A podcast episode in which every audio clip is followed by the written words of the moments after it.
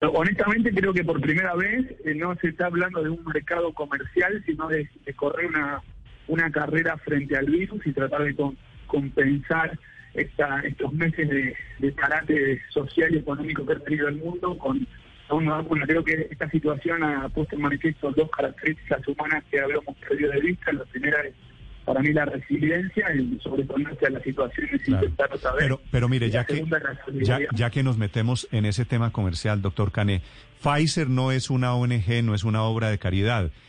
Pfizer está buscando la vacuna para enriquecerse, para hacer una fortuna cuando tengan los mecanismos, o aquí hay algo de trabajo humanitario de los grandes laboratorios acá sin ninguna duda, y lo, repito porque eh, sé que es así, hay una gran, gran compromiso de buscar un beneficio para, la humanidad. Obviamente, como usted dice, Pfizer es una compañía que fabrica medicamentos y que ha mejorado la calidad de vida de la gente a través de los medicamentos, como muchas otras, y eso es lo que ha permitido que en una circunstancia como esta de, pandemia, donde hace falta hacer una inversión enorme para poder lograr en menos de un año tener una, una herramienta que pueda proteger a la salud de la humanidad, lo haya podido hacer sin requerir de, ningún tipo de, de, sponsoreo o de soporte adicional. Con lo cual, en este caso en particular, este objetivo en particular es, tratar de mejorar la calidad de vida de, de todos sin ninguna otra, cosa más que eso como objetivo primordial. Sí, ¿cuánto costaría la vacuna de ustedes, la de Pfizer?